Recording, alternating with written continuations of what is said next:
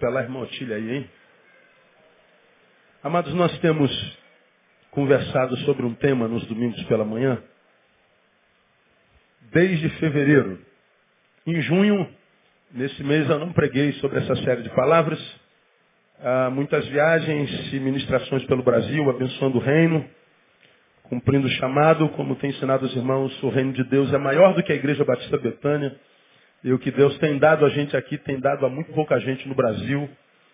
E a gente tem recebido de Deus a ordem de compartilhar. Sei que muitos irmãos, é, quando chegam aqui e não vê o pastor Neil, às vezes se aborrece. É, não deveria. Você pode até falar assim, eu gosto muito de ouvir o pastor Neil. E alguns se levantam e vão embora né, quando eu não estou aqui. Eu sei que isso acontece. Ah, você pode até fazer isso, mas é, fazer isso não lhe dá o direito de ficar aborrecido comigo. Porque quando eu não estou aqui, eu estou em algum canto do Brasil ou do mundo abençoando aquele canto do Brasil, aquele canto do mundo. Amém, amado? E se eu estou lá, você também está. Porque eu, nós somos a extensão do outro, nós somos uma família, não é?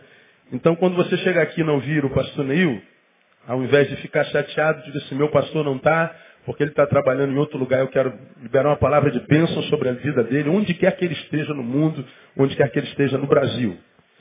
E ao mesmo tempo tentar se disciplinar para entender que Deus, quando quer falar, ele pode usar qualquer um. E usa pastor Isaías, usa pastor Denilson, pastor Lindoval, pastor Josimar, todos os pastores que pregam aqui, e muitas vezes se levantar ah, quando eu não estou, é perder algo que Deus de repente tinha para você, que você precisava receber naquele dia, e que vai precisar para usar daqui a algum tempo. Para a gente exemplificar, vamos imaginar que amanhã a vida tem preparado para você um grande problema, um grande inimigo, uma poderosa batalha. Amanhã, dia 25. A Bíblia diz que Deus adestra nossos dedos e nossa mão para a peleja. E a nossa, nosso adestramento é a sua palavra, não é? Vamos imaginar que a arma que você precisava para lutar contra o inimigo amanhã, talvez tenha sido pregado no domingo passado à noite, no qual eu não estava. E quem pregou foi um outro pastor, mas Deus tinha no seu plano lhe dar a arma para lutar amanhã, dia 25, no domingo passado, e você, porque eu não estava, foi embora. E às vezes a arma que Deus tinha para você não chega até a tua mão, chega amanhã, você sucumbe. E diz, meu Deus, o que aconteceu comigo? Você não veio pegar a arma necessária para lutar contra esse inimigo. Porque à medida que a gente descobre contra qual inimigo a gente vai lutar, Deus dá a arma certa. Já preguei sobre isso aqui. Imaginemos que você saiba que o teu inimigo amanhã é um elefante. Aí Deus coloque três armas à tua disposição. Um mata-mosca, um revólver 38 e uma bazuca. Mata-mosca 1, 38 2, bazuca 3. Bom, eu sei que o meu inimigo é um elefante. Qual dessas armas você usaria? Um, dois ou três? Três, a bazuca. Então, quando o elefante aparecesse amanhã para te pisar, você sacaria a tua bazuca, buf, estourou o elefante. Opa, vitória mais uma vez. Aí você imagina que essa arma serve para tudo. Essa arma aqui é poderosíssima. Então, vou guardá-la, não preciso de outra. É só que o inimigo da terça-feira é um Aedes aegypti. E o Aedes aegypti sabe que se te picar, ele pode te gerar uma dengue hemorrágica. E a dengue hemorrágica faz o quê? Mata. E a tua bazuca serve para quê? Para nada. Tu vai querer acertar uma mosca com uma bazuca. Aí tem a arma. Mata a mosca, um 38 e uma bazuca. Qual das três você escolheria? Um, dois ou três? Um. A gente não pode perder a oportunidade de receber as armas de Deus. Eu não perco, irmão. Se está diante de mim a minha devocional, o estudo da palavra, não adianta tentar me tirar dali. Porque eu sei que naquele dia, nem que seja através de um versículo, Deus pode estar me dando uma arma que eu vou precisar para daqui a cinco anos. Olha aí. Eu vou precisar daqui a um ano. E a gente perde por simples comodidade. Cuidado, fica ligado. Meu povo está sendo destruído porque ele falta conhecimento. Aí nós começamos em fevereiro a falar sobre vida devocional. Hoje, porque nós estamos há um mês sem falar sobre isso, vou fazer uma, uma, uma recapitulação bem rápida. E o tema foi vida devocional para quem busca equilíbrio e longevidade. A pergunta que deu início a essa palavra foi a seguinte, pastor, como manter o equilíbrio nesse mundo enlouquecido, cada vez mais doido, gente pirando cada vez mais, cada vez mais enlouquecido. Estava ontem em Friburgo ministrando um congresso da, da, do Conselho de Jovens da cidade de Friburgo e conversava com alguém depois do culto e alguém veio me compartilhar que tinha saído de uma igreja porque numa assembleia o pastor teve um surto. E ele saiu do púlpito e foi lá atrás e pegou o membro e arrebentou o membro. Ele ficou tão irado que ele saiu no corredor, pegou o membro e, e com a mão arrebentou. Tentaram segurar o pastor, mas não adiantou. O pastor quebrou o cara todinho. Aí no fundo, vê assim, meu Deus, que cara doido, vai lá no fundo. Mas às vezes dá inveja, às vezes dá inveja, dá vontade. Brincadeira, meu irmão. Não, não tenho tanto perturbado assim na minha igreja, não. O cara surtou. Surtou. Ah, internado. Ele teve um surto de ira. Ele teve uma síncope. Isso tem duas semanas. Ele está internado em tratamento. Há muito enlouquecimento. Muita gente endoidando. Todos nós somos capazes de um dia ultrapassar o limite. Por que, que a gente ultrapassa o limite? Porque a gente tem aprendido aqui que a gente brinca com os limites. Você vai se lembrar disso que eu já preguei aqui. Todos nós temos um limite.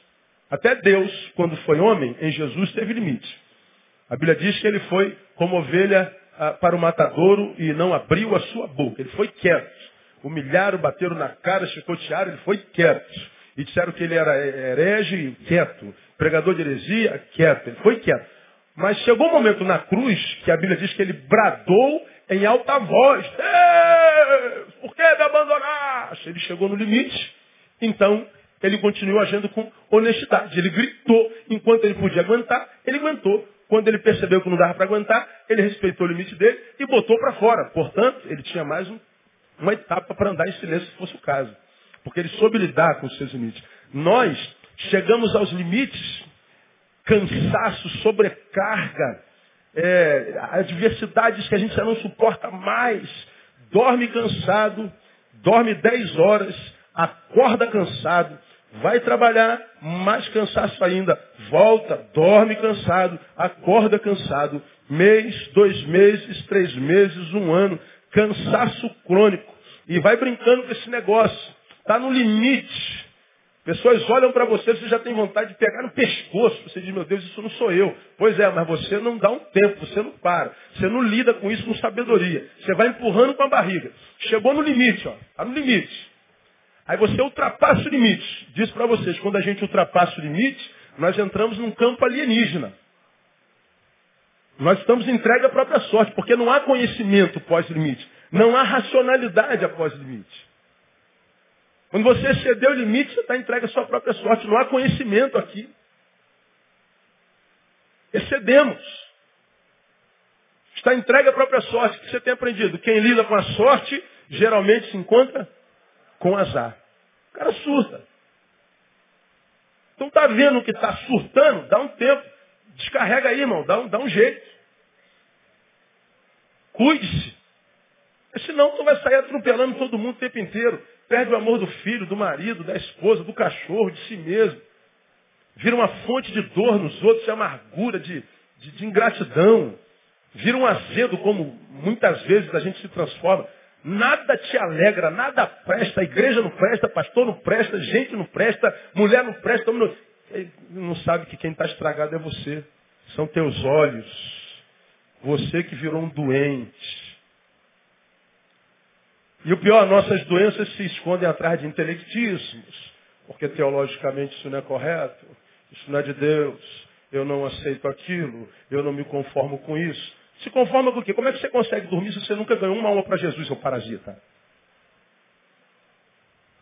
Está cheio de si achando que é melhor que os outros, mas dorme mesmo não tendo ganho ninguém para Jesus. Você vê como é que você é um farsante? Um legalista? São máscaras que vão nos escondendo atrás da nossa doença. E o pior doente é aquele que não reconhece a própria doença. Porque um doente que se reconhece em doença, doente, é um doente que iniciou o processo da cura. Porque a cura começa quando eu me reconheço doente. Agora, a pior doença é aquele que o cara está doente, e nunca se reconhece doente. Esse é Deus limites. Aí qual é a proposta para esse camarada que está no limite? Como é que eu busco longevidade? Como é que eu busco equilíbrio, pastor, nesse tempo louco? Ah, para você que é cristão, a proposta minha foi vida devocional, ou seja, uma vida que vai além do culto, que vai além do ajuntamento, que vai além do domingo, que vai além do coletivo. Vida devocional é vida diária. Que você seja alguém que venha para a igreja para comungar, mas que seja alguém que vá para o quarto para orar. Como ensina Jesus, que você seja alguém que venha para adorar ao Senhor com os irmãos, enquanto corpo, mas que também vá para o quarto para comungar com Deus enquanto indivíduo, enquanto membro. Porque ele ensinou, e tu quando orares, entra no teu quarto. Ele fala de, de, de, secreto. Lá você não precisa aparecer esse santarrão que você quer que todo mundo pense que você seja, que você sabe que não é. Lá no quarto você não precisa ser essa fortaleza inabalável que você quer que todo mundo pense que você seja e que você sabe que não é. Lá não precisa usar máscaras nem nada. Lá não precisa ser essa hipocrisia que você é e às vezes nem sabe. É lá no quarto. Vida devocional é todo dia. Fizemos uma análise da vida devocional do crente contemporâneo geralmente localizadas em cultos dominicais, em ajuntamentos, coletivas, não tem individualidade. E quem só se alimenta uma vez por semana, domingo ou quarta, duas vezes, vai ter inanição espiritual. Não tem como ter saúde espiritual se eu me alimento uma vez por semana. Como? Você pode estar no lugar que tem a melhor palavra do mundo, onde Jesus passe toda hora, more, mas se você só se alimenta uma vez por semana, não tem como ter longevidade. Você vai aguentar por um tempo. Você pode ser um corredor eficiente. Mas se você não se alimenta, se você não toma água espiritual, comida espiritual, vai chegar uma hora que o cansaço te toma e você fica pelo caminho. Segundo, reduzidas a instantes devocionais, antes das refeições, na hora de dormir, aquela oração que a gente faz com desencargo de, de, de consciência. A gente senta para almoçar, aí faz uma oraçãozinha, às vezes nem faz, fecha o olho, porque pode ter um crente do nosso lado, que vai dizer assim, comeu sem orar. Aí tu faz aquela oraçãozinha assim, ó, VaptVupt, fast food. E não chega nem no teto do restaurante. Ou então aquela oraçãozinha que você faz na hora de dormir. Às vezes tu deita mortão, ih, no orelho. Aí tu faz aquela oraçãozinha como quem diz, só para enganar Deus. Aí tu acha que isso dá vida, isso dá sustância. Não dá não, irmão. Não dá. A outra área da, da, devoção do crente são em eventos e ajuntamentos eclesiásticos, congressos, campanhas, propósitos, etc. Aí a gente acha que depois de cada congresso, cada campanha, nós vamos lá ouvir o apóstolo João das Couve, nós vamos lá ouvir o, o cantor famoso da mídia, que cobra 40 mil para cantar, e é ungidão, e aí ele faz aquela oração do fogo, oração forte, o apóstolo faz aquela oração de quem teve no monte uma semana carregando balde d'água em cima, estou me santificando por você, e você diz, é, agora minha vida vai. Aí você está na igreja, recebe aquela, aquele anabolizante, asteroide anabolizante espiritual. Aí você, como é que eu estou malhado, meu? Aí chega segunda-feira, murcha tudinho. Aí tem que ir no outro congresso, no outro evento, no outro culto, na outra oração forte. Aí da oração forte, agora vai, agora eu derrubo o diabo. Aí dura dois dias. Aí tu fica.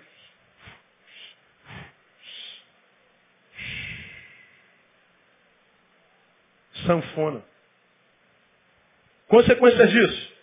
Falta de vitalidade espiritual. Em muitos lugares os crentes parecem zumbis. Irmãos, a gente fica aqui da frente olhando o culto de vocês. É, rapaz, tem gente que é tão doente, tão morta. Se eu tivesse sentado do lado de uma pessoa dessa, eu me levantava na hora. Ia sentar do outro lado. Daqui a gente olha para você e ah, você faz assim. Aí tu se sentindo assim, cara, que esse cara. Oh, tá amarrado. É muita mortandade, meu. Agora, o morto tem apetite no quê? O que, que alegra o morto? Nada. Nada alegra o morto. Nada apetece o morto. Não há vitalidade. E só a vida no culto, como diz Caio, quando há culto na vida.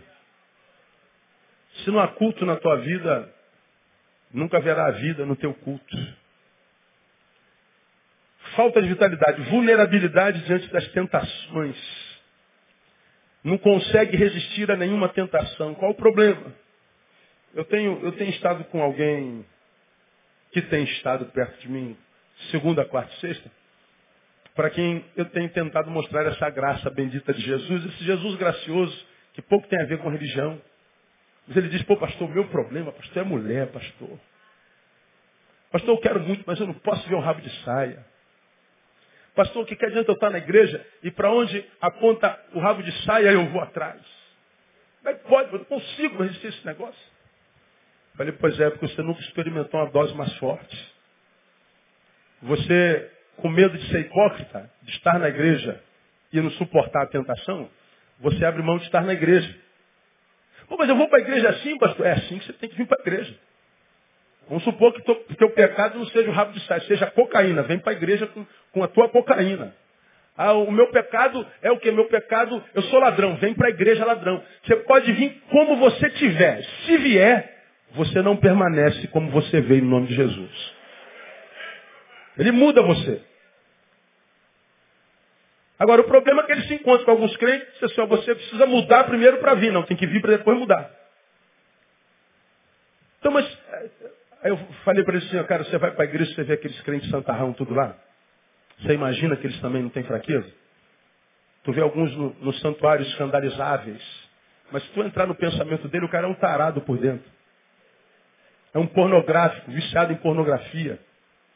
É um sujeito que não libera uma palavra de graça para ninguém há 10 anos. Nem o filho dele gosta dele. Um infeliz em tudo que fez, nada na vida dá alegria. Mas ele está na igreja com aquela carcaça de santidade. E você vai lá perto dele e se sente pior. Agora, como alguém pode viver uma santidade verdadeira, cuja santidade faz o pecador se sentir mal? Que santidade é essa? Que não faz com que as pessoas se sintam bem, a despeito de quem elas são, perto da gente. Porque quando a pecadora adúltera veio até Jesus, Jesus não a repeliu. Só disse, ó filho, vai e não peques mais. Quando o ladrão de imposto, Zaqueu, vou pregar sobre ele hoje à noite, quis ver Jesus, Jesus disse, você é ladrão, pode vazar para mim, fala com o ladrão. Pelo contrário, Jesus foi pousar na casa dele. Agora, quando Jesus entrou na história da adúltera, quando Jesus entrou na história do ladrão, a adúltera deixou de ser adúltera e o ladrão passou a ser um generoso cidadão. Então a santidade precisa ser atraente e não repelente. Agora, muitos de nós não conseguem vencer a tentação nenhuma. Chegou a tentação, pronto, se põe de joelho. Não, não, não tem vulnerabilidade. Quem vive uma vida assim, não adianta. E por último, nós falamos que uma outra consequência é falta de sabedoria nas decisões e escolhas. Quando nós chegamos na falta de sabedoria nas decisões e escolhas, nós levamos os irmãos para Oséias capítulo 4. Eu quero que você abra sua Bíblia lá em Oséias capítulo 4.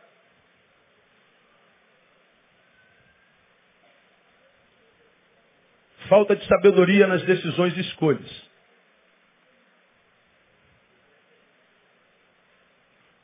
Aí eu comecei essa palavra, falta de sabedoria nas decisões e escolhas. Aí tu vê aí, crente que nunca se acerta em relacionamento. Só se relaciona errado. Não consegue olhar para uma pessoa e analisar os frutos dessa pessoa. Vai pela aparência, vai pelo contra-cheque,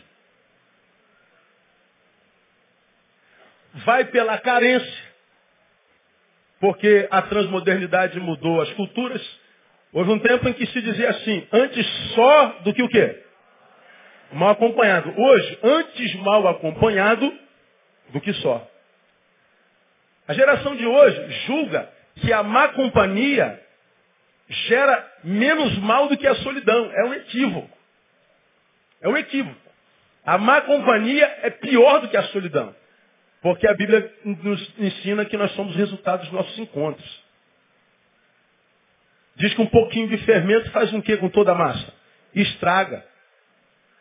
Se você não tiver sabedoria para os seus relacionamentos, você pode se deformar tanto, como diz o salmista, adoece sem que haja possibilidade de cura. Aí tu vê o cara, já fez 20, fez 30, está com 40, ainda não se acertou. Agora, como não consegue olhar para dentro de si, o problema está sempre no outro. Já fez um monte de negócios na vida, fracassou. Já começou um monte de projetos na vida e não terminou nenhum deles. Quando chega a bifurcação da vida, é, o que eu faço? Fica perdido. Porque não tem sabedoria. E a Bíblia diz que é meu povo, é verdade, mas o meu povo está sendo destruído porque ele falta o quê? Conhecimento. E muitas vezes esse povo está atrás do reteté, do poder, do milagre, da religião. Mas conhecimento não tem. Tem cérebro e não usa. Usa coração e sensitividade. Aí o que, que acontece? A vida vai fugindo dele. A vida vira inimigo. A vida que é um presente de Deus vira um castigo. E isso acontece, diz o texto, com o meu povo. Isso acontece porque falta sabedoria. São aquelas pessoas que envelhecem, mas não amadurecem.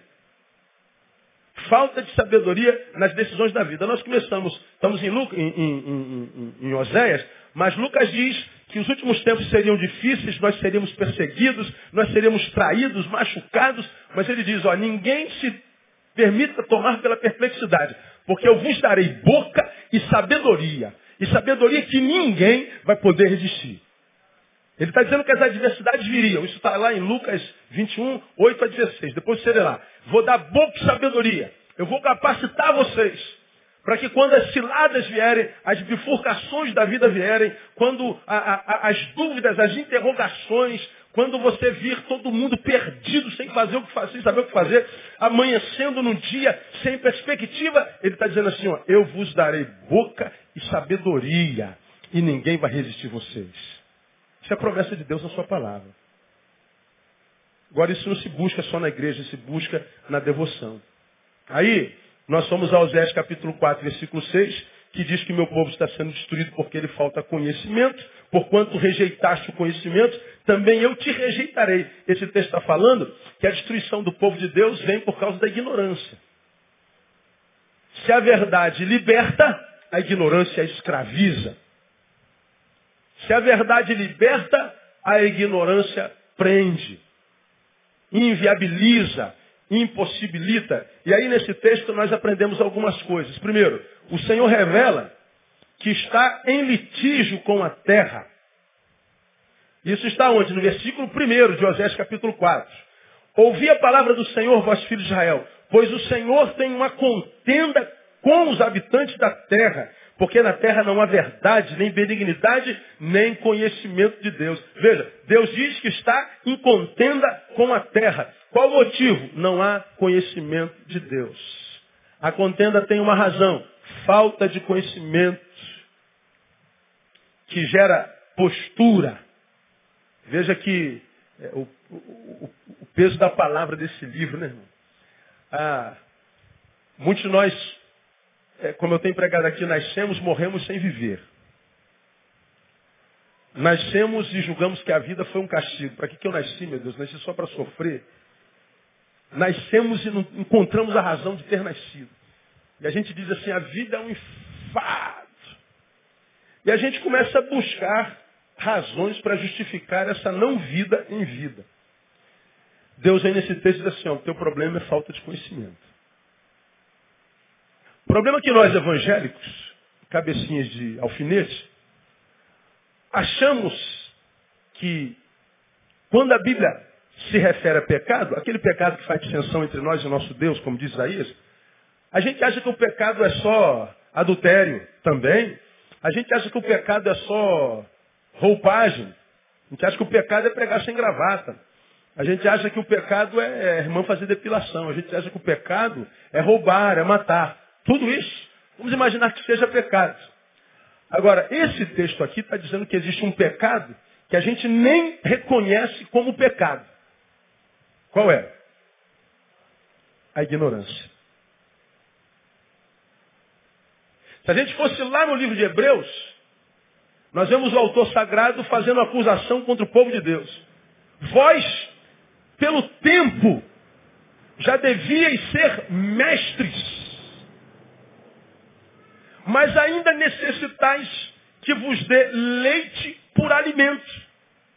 De modo que leite vos dê por alimento, mas não comida sólida, Porque comida sólida vocês não podem suportar.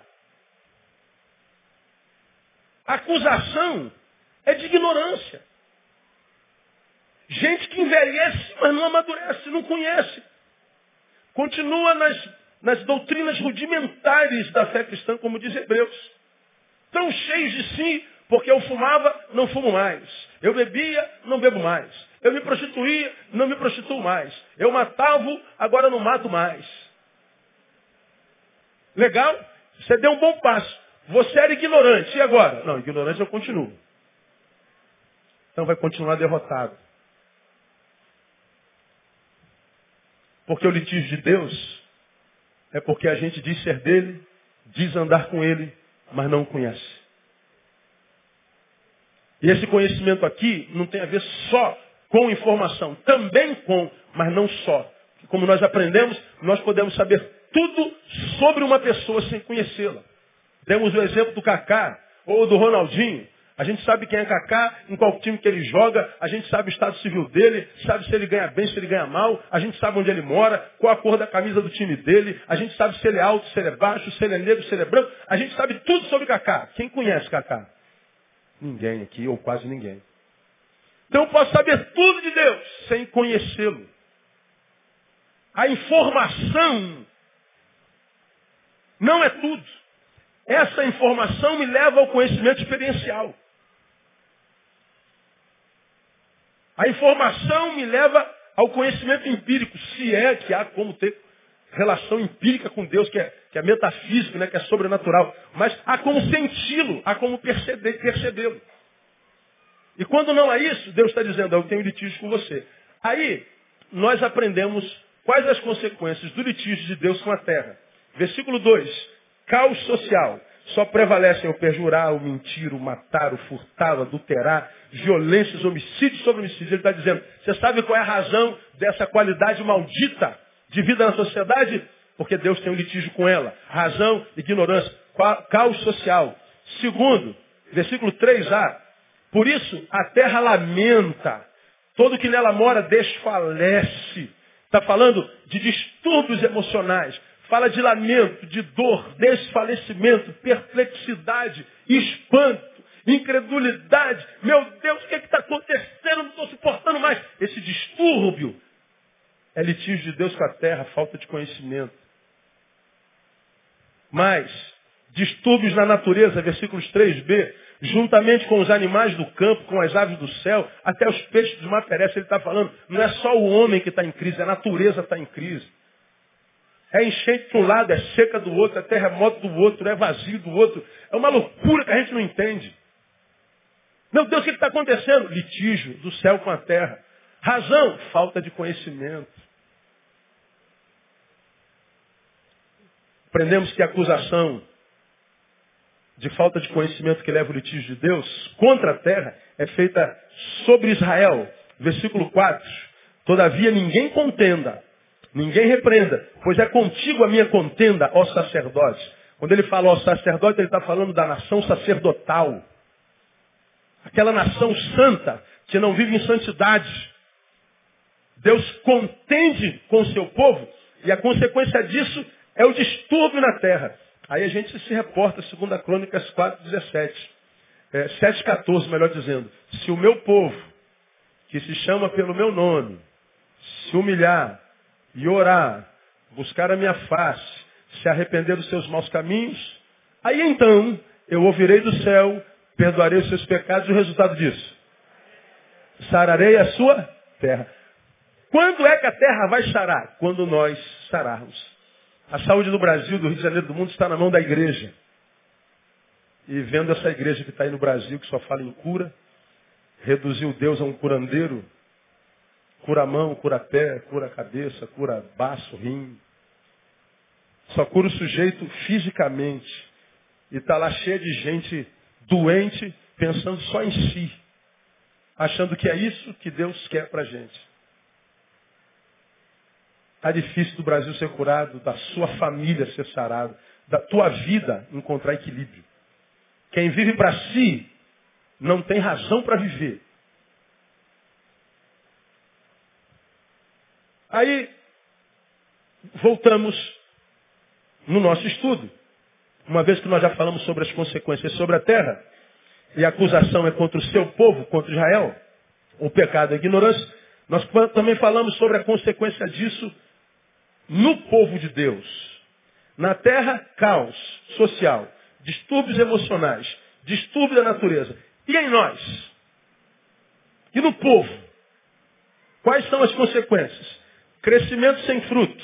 Versículo 7. Quanto mais eles se multiplicam, tanto mais contra mim pecaram. Né? Crescimento numérico não é sinônimo de aprovação de Deus. Deus está falando que nós cresceríamos em número, mas não em influência. Seremos parasitas. É a cultura do vem a nós. Só pensamos no nosso umbigo. É um crescimento doentio, que não é crescimento. É inchação. Segunda consequência, regressão espiritual. Versículo 8. Alimentam-se do pecado do meu povo e de coração desejam iniquidade. Veja, o que alimenta o povo de Deus é o pecado. Não é o desejo de agradar a Deus. Falamos sobre isso dois ou três domingos. C, três, deformação espiritual existencial, versículo 10. Comerão, mas não se fartarão. Entregar-se-ão à luxúria, mas não se multiplicarão, porque deixaram de atentar para o Senhor. Deformação espiritual existencial. Desconexão entre o que há dentro e o que há fora. O texto está dizendo, vão comer? Vão. Mas vão se sentir realizados? Não. Pensem comigo. Ele está falando de falta de comida, sim ou não? Não. Está falando de falta de provisão, sim ou não? Não. Vai ter comida? Vai ter a provisão? Vai ter completude? Não. Vai ser uma geração de crentes que vai ter todo tipo de provisão. Terá tudo, mas o tudo não bastará. Vai continuar com aquela sensação de que está faltando alguma coisa. Pô, pastor, eu não entendo por que, que eu não consigo ser feliz, pastor. Tem tudo. Minha vida deve ser objeto de inveja de um monte de gente, mas, cara, o que acontece comigo? Está faltando nada, mas não, o rio de água viva não flui. Não há plenitude, não há completude. O que está acontecendo comigo? Esse texto está dizendo que essa é a primeira consequência de um povo que se entregou à luxúria. Se materializou. Ao invés de se saciar em Deus, nas suas águas, no Espírito, de fazer de Deus a sua fonte, como disse o salmista, em ti estão todas as minhas fontes. É um povo que vai se entregar à luxúria. Está aí a teologia da prosperidade que não nos deixa mentir. Que julga abençoado quem tem e não quem é e vai prosperar. Aí cai naquele grupo que eu falei, que você conhece muito bem a frase, de gente tão pobre, tão pobre, tão pobre, que tudo que tem é dinheiro. Gente infeliz. Está se suicidando todo dia, 25 todo dia. A cada 30 segundos um se mata no Brasil, no, no mundo, como diz a ONU. Meu Deus, cadê a vida? Não tem.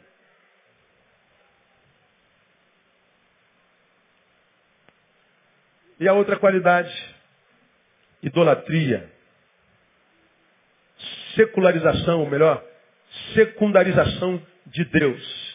Passa-se a acreditar que a minha bênção depende do homem e não da nossa subjetiva relação com Deus. Está no versículo 12. O meu povo consulta ao pau e a vara lhe dá respostas, porque o espírito de luxúria os enganou. Ele está dizendo, eu não busco mais a Deus, eu busco a um ídolo. E hoje, esse ídolo, essa idolatria é a personalidade. A gente consulta o pastor, ao apóstolo, ao bispo primaz, ao patriarca. A fé de vocês, em grande escala, está dependente de um homem. A gente secundariza a Deus. O povo passa a acreditar que o seu acesso a Deus depende de mim que sou pastor. Depende do apóstolo, que é pastor. Depende do bispo. E quando a gente acredita que você ou eu dependo de um homem para chegar a Deus, eu estou dizendo, o sacrifício de Jesus não foi suficiente. Irmão, você não precisa de ninguém para falar com Deus. Quando Jesus foi erguido na cruz e no madeiro, e ele morreu naquele lugar por mim, por você, falamos sobre isso. A Bíblia diz que o véu se rasgou de alto a baixo. E o que fazia divisão entre você e Deus foi abolido. Você tem direto acesso a Deus por Jesus, no nome de Jesus. Não precisa depender de pastor. Ah, eu, pastor, ora por mim. Oro sem problema nenhum. Mas você não precisa que eu ore. Você pode fazer essa oração. Ah, pastor, tem alguém enfermo na minha casa. Vou chamar o pastor para orar. Posso ir na sua casa orar. Não tem problema. Mas eu não preciso ir na sua casa orar. Você pode fazer essa oração. Porque Deus não me ama a mim mais do que ama você. Deus não me ouve a mim mais do que ouve a você. Deus não ouve a ninguém mais do que ouve a você se você é um crente fiel. Essa dependência humana, essa dependência de, de campanhas, de atitudes, de ajuntamentos, é dizer, Jesus, a tua obra não foi suficiente. Eu preciso da tua obra e. Não, isso é acréscimo. Isso é anulação da obra de Deus. E hoje, nesses 25 minutos, nós vamos entrar no novo tópico. Uma, uma outra deficiência, uma outra consequência no povo, quando o povo é, não vive uma vida devocional saudável, quando o povo, por causa da ausência dessa vida devocional, ignora o conhecimento do seu Deus e, e, e por isso sofre. Qual é? Espiritualidade infrutífera. Versículo 13. Esse tópico é, para mim, um dos mais pesados.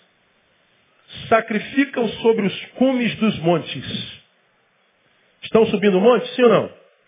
Então, queimam incenso sobre os outeiros, debaixo do carvalho, do álamo, do terebinto, porque é boa a sua sombra. Por isso, vossas filhas fazem o quê? Leiam para mim. Se prostituem e as vossas noras adulteram. Olha que, olha que Deus está falando aqui, irmão. Quando o meu povo se relaciona comigo sem me conhecer, eu entro em litígio com ele. E a consequência? Espiritualidade infrutífera. A espiritualidade se torna política. A espiritualidade, ela se torna aparente. É, quando eu falo política, você sabe que a gente vê uma coisa no político, mas a gente sabe que aquilo que a gente vê no político não tem nada a ver com o que o político é. Lembra disso?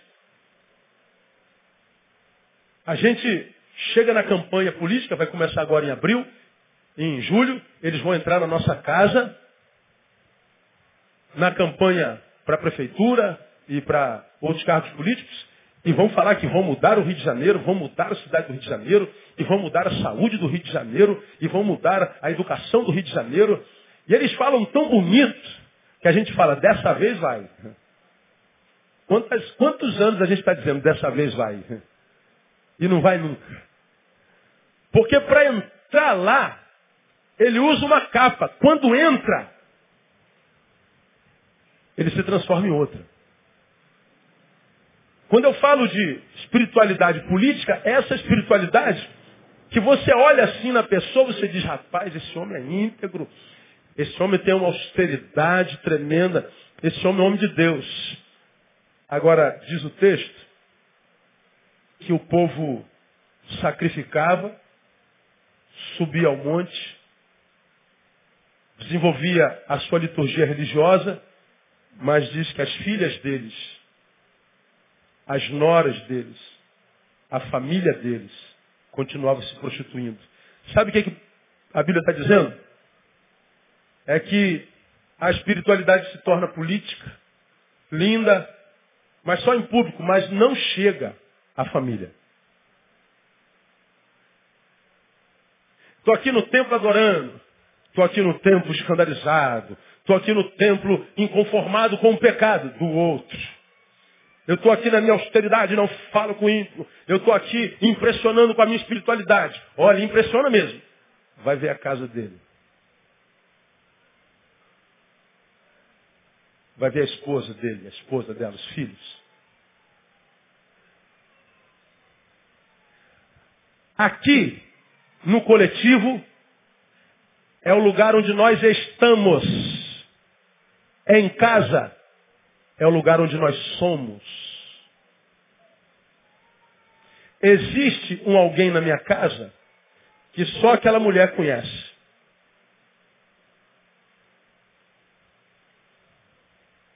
Ninguém aqui mais conhece. Agora, o Neil da coletividade, todos vocês conhecem. O que você é em público, todo mundo conhece. Porque no público é o lugar onde a gente está. Em casa é o lugar onde a gente é. O que, que o texto está dizendo?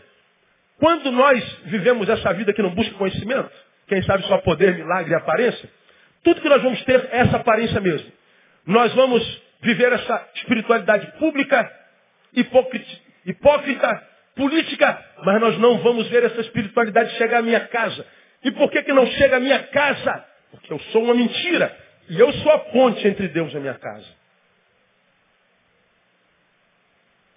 Agora, o que adianta eu ter o aplauso de vocês e ver minha mulher sentada ali dizendo, pô, meu marido é, é um artista, não tinha que estar na Globo. Que caraca, se ele fosse tudo isso que ele é no púlpito, meu Deus, eu era a mulher mais feliz do mundo. Mas aquele desgraçado não é aquilo tudo que é em casa. O que, que adianta eu estar aqui e receber o aplauso de vocês, chegar em casa, aquela mulher não tem coragem nem de me dar um beijo.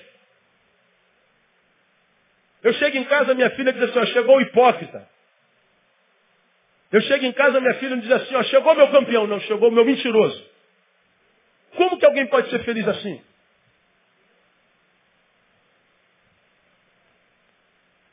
Começar a semana, de, é a segunda vez que acontece comigo. Saí de carro, aí parei numa blitz. Aí o cara fala assim, o paralama do teu carro está sujo. O para-choque. Eu falei, qual é o problema? Vou multar você.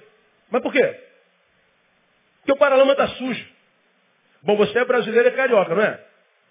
Você já sabe onde é que ele quer chegar, não sabe? Quem sabe aí? Deixa eu ver se o Espírito Santo revelou alguém aqui. Ah, você já sabe onde ele quer chegar. Aí ele pegou o caderninho e já vai anotando. Eu falei, mas tu vai anotar por quê, campeão? Porque eu estou afim de te anotar. Bom, só anotar. Lá dentro peguei minha canetinha e comecei a anotar também o nome dele. Vi a patrulha, o número da patrulha. E a hora da blitz. Está anotando o que aí, brother? Nada. Você acha que eu vou deixar isso aqui passar impune, irmão? Você acha que eu não vou brigar por isso aqui? Você acha que eu não vou denunciar? Você acha que eu não vou é, correr atrás?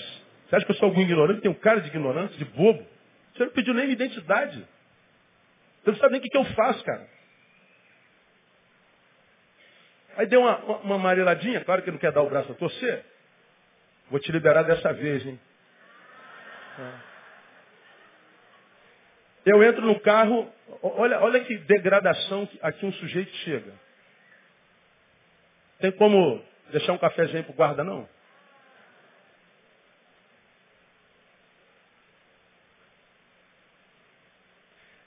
Se eu lhe dou um café, eu me torno igual a você, irmão. Se eu me transformar nisso aí, você me desculpa. Eu sou pastor, cara.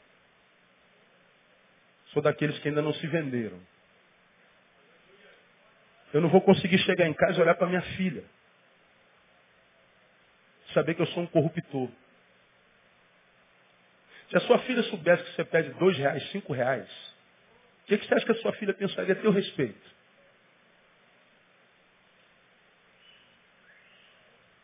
Se a sua filha soubesse você é uma figura de autoridade e faz isso, o que, que a sua filha pensaria de você? O senhor é pastor da onde? Sou pastor da Igreja Batista Betânia. Olha o que o cara fala. Ah, o senhor é o pastor Neil?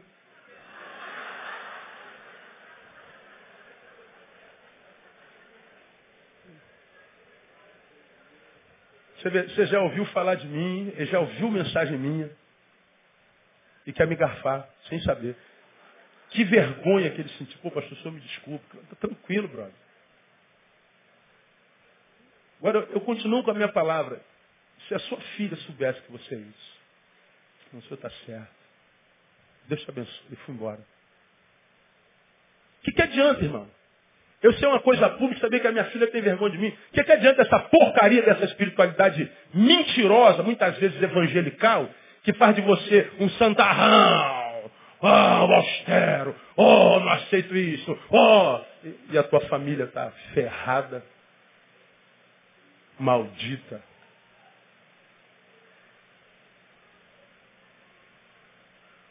Sabedor que nós somos, que quando o meu caixão estiver aqui, é possível que ninguém que eu impressionei esteja lá. Mas eu sei que a minha, minha esposa, minhas duas filhas estarão. Família é o lugar onde eu começo e é o lugar onde eu termino a minha vida. Portanto, é o que eu tenho de mais precioso. E mais, a Bíblia diz que a espiritualidade de alguém é medida a priori pelos frutos que se dá na família. 1 Timóteo 5,8. Pelo que se alguém não cuida dos seus, principalmente dos da sua casa, nega a fé e é pior do que um incrédulo.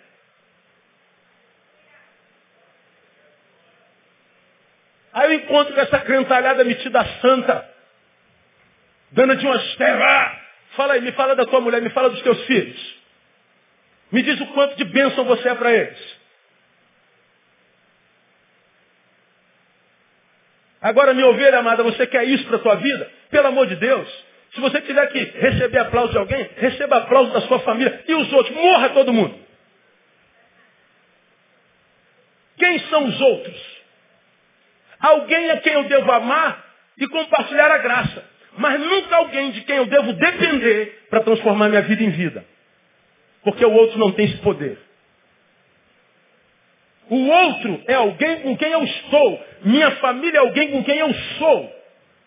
Eu quero que a graça de Deus, sim, entre na minha relação com o outro. Mas se para isso eu tiver que renegar a graça de Deus comigo, ah, não. Eu vou abandonar a rua para me retirar para casa e dizer, Deus, eu só volto para o outro quando eu curar minha casa no nome de Jesus. Agora é muito mais fácil parecer ser do que ser, né? Mais fácil receber a sua glória, o seu aplauso, ei, vez, ei, do que chegar lá para a esposa, irmão, me perdoe, eu errei. Tem estado ausente, tem estado omisso. Me perdoa aí. Eu preciso mudar, me ajuda a mudar. E para mudar caráter, irmão, é sacrifício mesmo, não é milagre não, é postura, força. Lutar contra o diabo é fácil. Diga em nome de Jesus, ele. Agora, dizer para o seu ego, em nome de Jesus, ele não, não tem ouvido o ego. Ele não conhece esse nome. Dizer para o teu caráter, em nome de Jesus, caráter não tem orelha. Você tem que amarrar, segurar aqui, ó, na rédea. Estou com vontade, ele está querendo me dominar, mas eu vou segurar aqui, eu vou segurar porque o Senhor vai me dar força. Ele disse que a destra minha mão para peleja, ele destra meus dedos. Então eu vou segurar. Está doendo meu dedo. Eu vou arrebentar teu dedo. Não, não vai não. Ele vai renovar as forças do meu dedo. Eu vou segurar a rédea do meu caráter, da minha vida. Eu vou lutar. Aí você vai ver Deus sorrindo para você. E é possível que alguns homens façam cara feia para você. É possível que no intento de agradar a Deus você perca algumas amizades. Mas se você agrada a Deus, você vai ver que essas perdas não são perdas, são livramentos, como tem dito aqui. Senão continua assim como você está, infeliz. Se está bom para você. Esse texto é muito sério e grave, porque ele diz que eu posso ver uma espiritualidade pública e nunca subjetiva. Entra na minha imagem, mas não entra na minha essência, na minha família. Você sabe o que ele está dizendo aqui, entre outras coisas? É como se fôssemos excluídos da bênção de Abraão. Qual é a bênção de Abraão? Em ti serão benditas, concluam para mim. Quantas famílias? Não ouvi. Todas. Portanto, inclui a tua. Diga assim, ó, o irmão que está do seu lado, a tua família está inclusa nessa bênção aí. Diga assim, eu recebo essa bênção em nome de Jesus.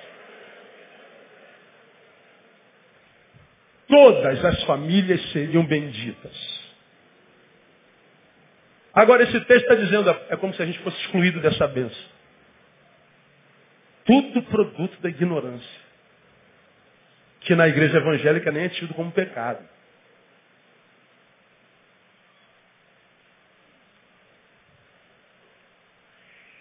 Esse texto está dizendo, portanto, que eu vou ver a bênção com os olhos mas não sentirei na minha carne. Por que, que eu vou ver a bênção com os olhos? Porque eu estou vendo Deus abençoando as pessoas. Eu conheço muitas famílias abençoadas. Deus até me usa para abençoar a gente. E os meus olhos estão vendo. Mas eu nunca vou sentir na minha carne, na minha família, na minha casa.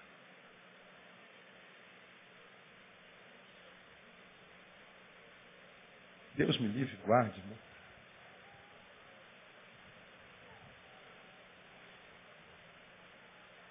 Ser testemunha da bênção, sem saber o que é isso. Tem estado pior desse estado que.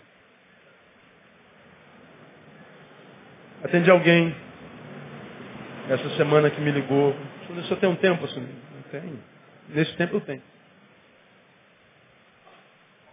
Ele falou, falou um pouco da vida.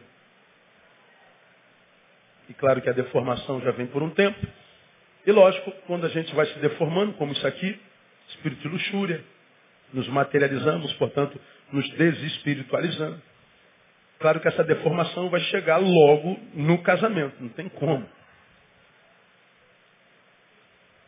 Se a desconstrução, a materialização, o espírito de luxúria, a ignorância, me deformou enquanto Neil, ora, claro que isso vai atingir tudo. A começar pela minha família, pelo meu casamento. Porque quando me deu o Senhor aquela namorada no dia 7 de fevereiro de 1986, chamada Andréia, ele deu para aquele Neil que eu era. E que eu imagino ele devia estar apaixonado por aquele Neil, porque para dar uma mulher daquela ali, Deus devia estar muito bem. Quando Deus te desenhou, ele estava namorando. Porque só pode ser o presente de Deus. Alguns cônjuges que parece que foram a cilada do diabo, não parece? É, a gente. Vocês sabem do que, que eu estou falando, vocês sabem muito bem disso.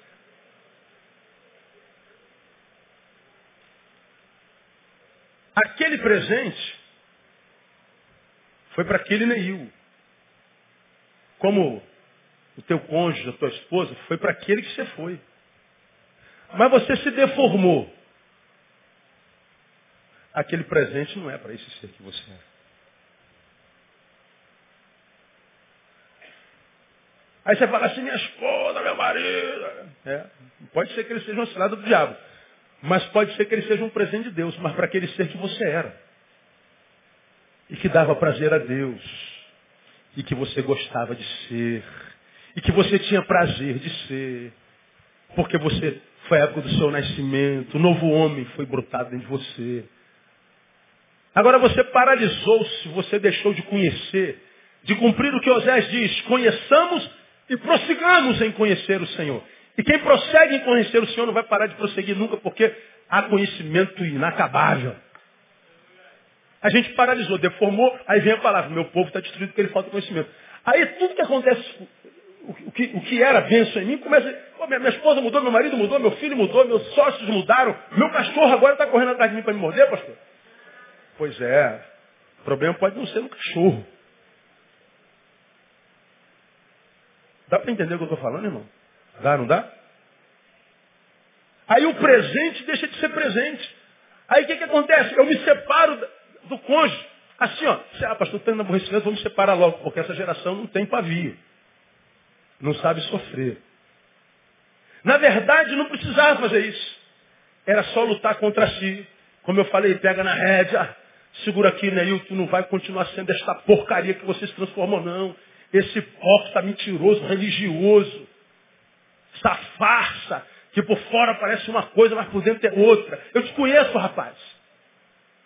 Aí você luta contra você, buscando fazer o que Jesus diz, negando-se a si mesmo, para tentar fazer com que o, o, novo gerado em mim de Deus volte a tomar a rédea da minha vida. Aí você muda, pronto.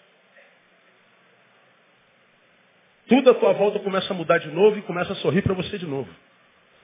Você vai descobrir que o problema talvez não fosse o outro, mas fosse você mesmo. Porque senão nós vamos viver isso que está aqui. Eu vejo a bênção, mas não sinto na minha carne. E qual o problema de viver uma vida assim, irmão? Nós vamos ser marcados por alguns sentimentos. O primeiro é o de frustração. O que é frustração? A sensação de fazer sem recompensa. Eu estou vendo a bênção, estou vendo acontecendo, sou testemunha de, de que o poder de Deus entra na casa, mas não entrou na minha. Isso é frustração, porque eu estou vendo, eu estou fazendo, mas não estou colhendo. E quem faz sem colher, logo, logo, para de fazer. Aí você vê essa geração de gente abandonando a igreja, abandonando o Senhor, apostatando da fé e diz, oh Deus, porra, você quer o que, cara? Que a gente sinta pena? Você quer que a gente ouça você dizendo que Deus é o culpado? Você quer que a gente troque fralda a vida inteira?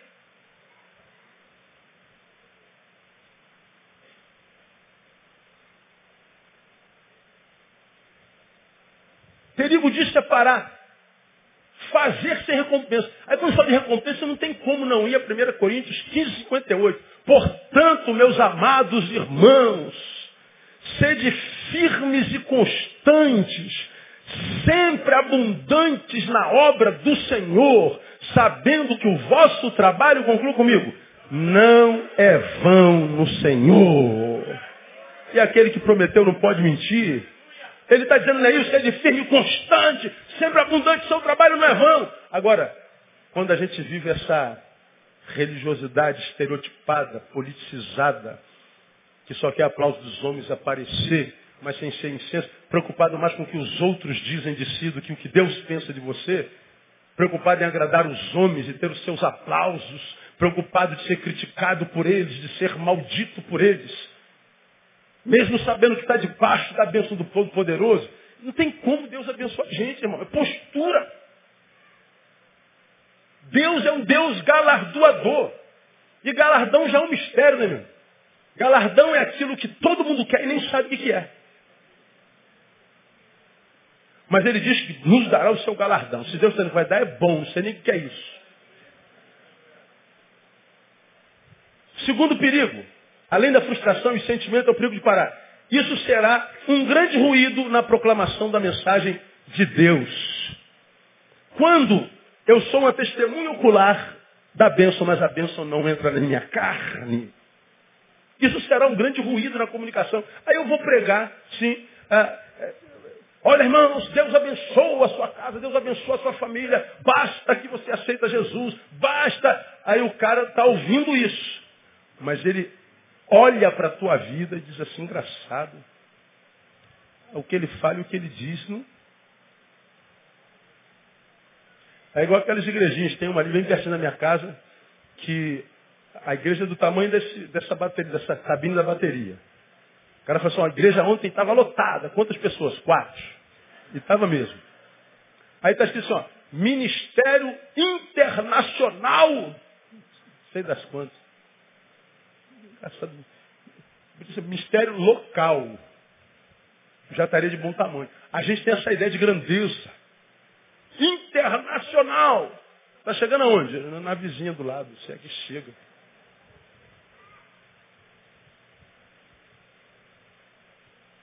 megalomania.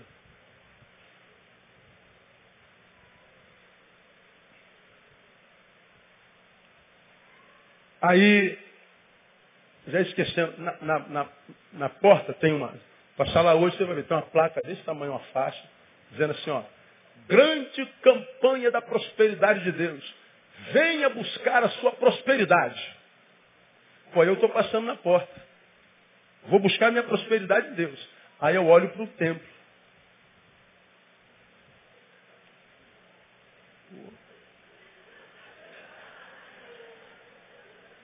Muito próspero.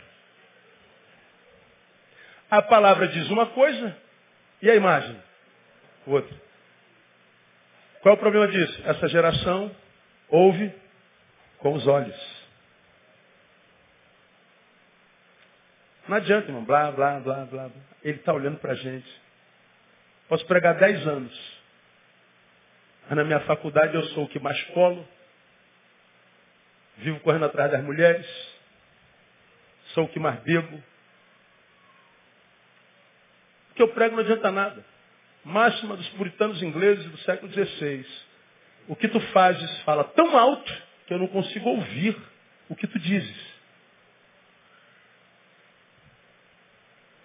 E mais, por que, que atrapalha a comunicação da palavra? Simples. Porque a Bíblia diz lá em 2 Coríntios capítulo 3, de 1 a 3, abre sua Bíblia aí para a gente terminar. 1 Coríntios, uh, 2 Coríntios capítulo 3.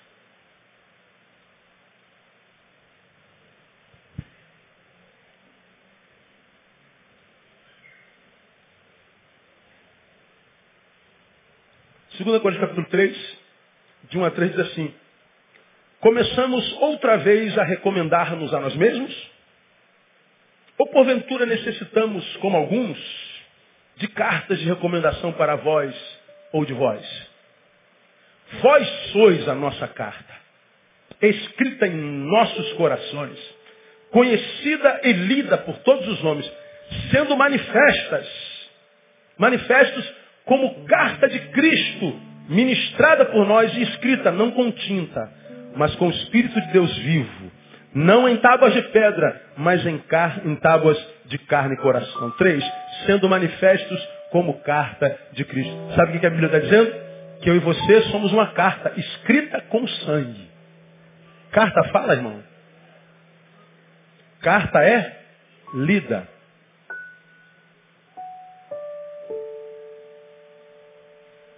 Nesse tempo, você não precisa abrir a boca.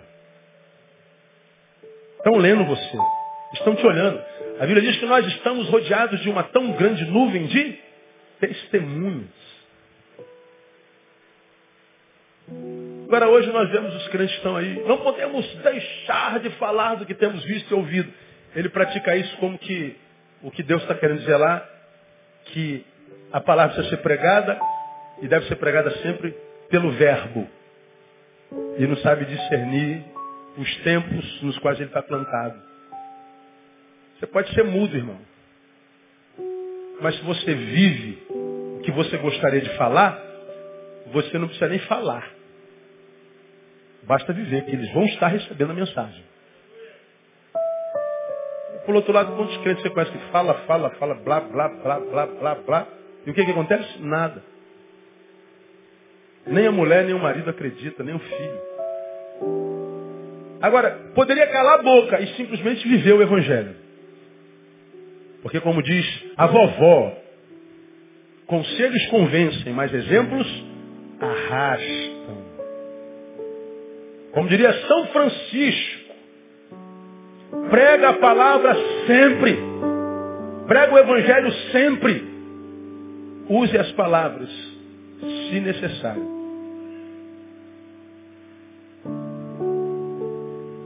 Agora, se eu sou daquele que me acho tal e vivo esse evangelho político, essa espiritualidade política, irmão, estou abrindo a boca é mais para afastar as pessoas. Então eu queria que você fizesse uma análise de si mesmo. Para de ser mentiroso, hipócrita, de ficar analisando a vida dos outros. Para de ficar ajudando os outros com essa cara de, de santarrão, de santarrona aí. Para de se achar melhor. Tente analisar a própria vida. Talvez ainda haja esperança para você. Porque senão, meu irmão, você já está com 30, 40 anos, ainda não conseguiu. E se você não mudar, se você não se quebrantar, se você não se converter no teu espírito e buscar agradar a Deus com a tua conduta, teu futuro vai repetir o teu passado, teu presente. E você vai cair naquele grupo de ter nascido e morrido sem ter vivido que eu falo aqui todo domingo. Deus me livre, irmão.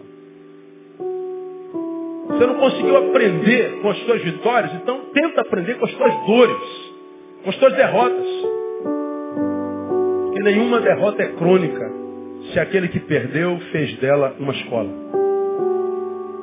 Nota isso aí.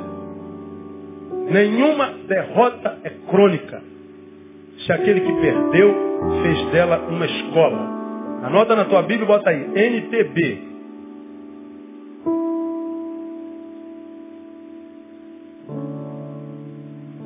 Agora, enquanto a gente não aprende com as derrotas, as derrotas vão se sucedendo. Sucedendo. Sucedendo. E a gente vai se tornando amargo, cinza. Estraga prazeres, carregando um balde de água fria na mão o tempo inteiro para jogar sobre a alegria do outro. Atraindo o que a gente está oferecendo na vida. Você está ruim assim, irmão? Se você atrair uma mulher linda, você pode contar que ela fica contigo meia hora. Se a beleza dela for produto do coração, o coração alegre, formoseia o rosto. Porque alguém que está bem não vai ficar do lado de alguém que está tão mal o tempo inteiro. Quem está mal atrai maldade. Quem está amargo atrai amargurado. A gente atrai da vida o que oferece a vida.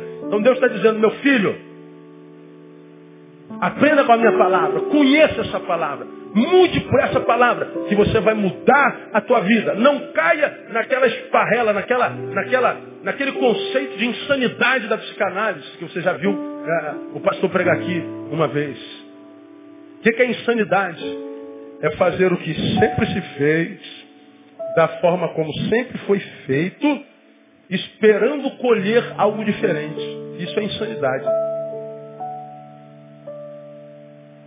fazer o que sempre se fez, da forma como sempre foi feito. Escolhe, esperando colher algo diferente. Quer colher algo diferente? Tem que fazer algo diferente. Ou fazer a mesma coisa de forma diferenciada. Porque se continuar do mesmo jeitinho, vai colher o sempre colheu. Quer um futuro diferente do teu presente, irmão? Quero, pastor. Então começa a ser diferente, começa a viver pela palavra. E não mais de aparência. Não viva para impressionar homens, viva para impressionar Deus. Não viva essa espiritualidade política, viva a espiritualidade da essência. Você vai ver que os céus vão aplaudir você. E o céu, se o céu aplaudiu você, irmão, o diabo pode mandar tudo que é dado, ele pode chorar, ele pode mandar o mundo contra você. O diabo vai se levantar para cair no nome de Jesus. E você vai ver que a vitória é nossa pelo sangue do Cordeiro. Vamos aplaudi-lo bem forte. Vamos levantar e vamos embora para casa.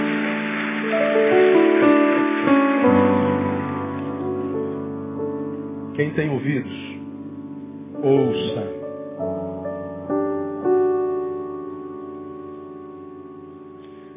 Ó oh Deus, muito obrigado por essa manhã.